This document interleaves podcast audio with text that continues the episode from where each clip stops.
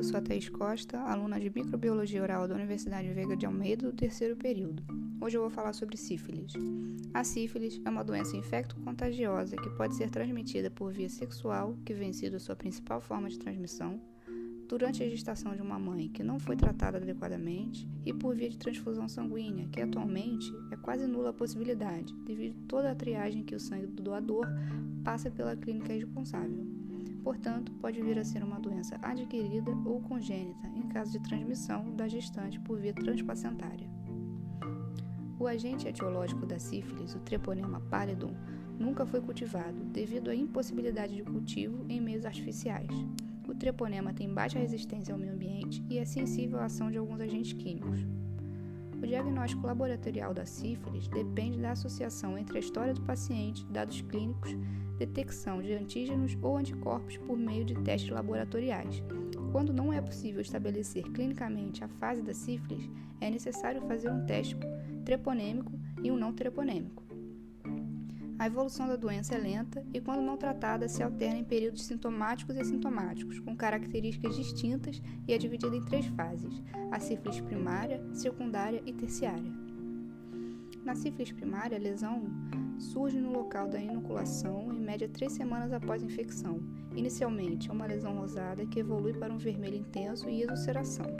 Em geral, o cancro é indolor e sem manifestações inflamatórias. Em mais de 90% dos casos, localiza em região genital, tanto no homem quanto na mulher. O cancro regride em um período entre 2 a 5 semanas. A sífilis secundária, quando ela não é tratada na fase primária, evolui para a sífilis secundária, período que o treponema invadiu todos os órgãos e líquidos do corpo. Nesta fase se manifesta a erupção cutânea, rica em treponemas, em forma de pápulas ou placas eritematosas brancas acinzentadas, que aparecem em regiões úmidas do corpo. O acontecimento é específico nas regiões palmares e plantares. Na face, as pápulas tendem a se agrupar em volta do nariz e boca. Na mucosa oral, lesões vegetantes de cor esbranquiçadas sobre base erosada. O sintoma geral é discreto e tem como característica mal-estar, febre, cefaleia, faringite, rouquidão, entre outros. Caso não haja tratamento após o desaparecimento dos sinais da sífilis secundária, a infecção entra no período latente e não apresenta manifestações clínicas. Na sífilis terciária, o paciente desenvolve lesões localizadas envolvendo pele e mucosas e manifestações mais graves, sistema cardiovascular e nervoso. Essa fase tem como característica a formação de granulomas destrutivos, gomas, e a ausência quase total de treponemas. As lesões são solitárias, endurecidas e com pouca inflamação. Na língua, o acometimento é indolor, com espessamento e endurecimento da região. A sífilis terciária também pode acometer qualquer parte do corpo, inclusive o esqueleto ósseo. A sífilis na odontologia. A sífilis é uma doença capaz de imitar outras manifestações orais e, dependendo do seu estágio, apresenta diferentes graus de manifestações.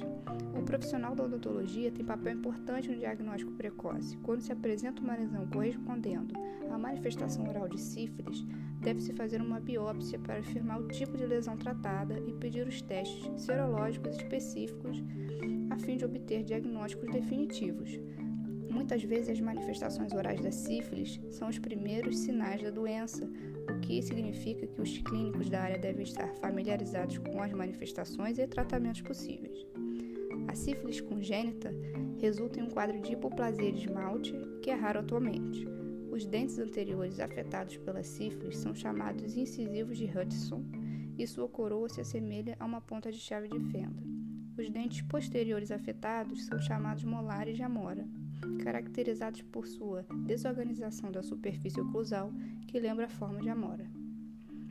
Tratamento: A penicilina age interferindo na síntese de peptídeo glicano, componente da parede celular do treponema, o que resulta na entrada de água no treponema e acaba por destruí-lo. A penicilina age em todos os estágios da sífilis e até hoje não há prova literal de casos de resistência.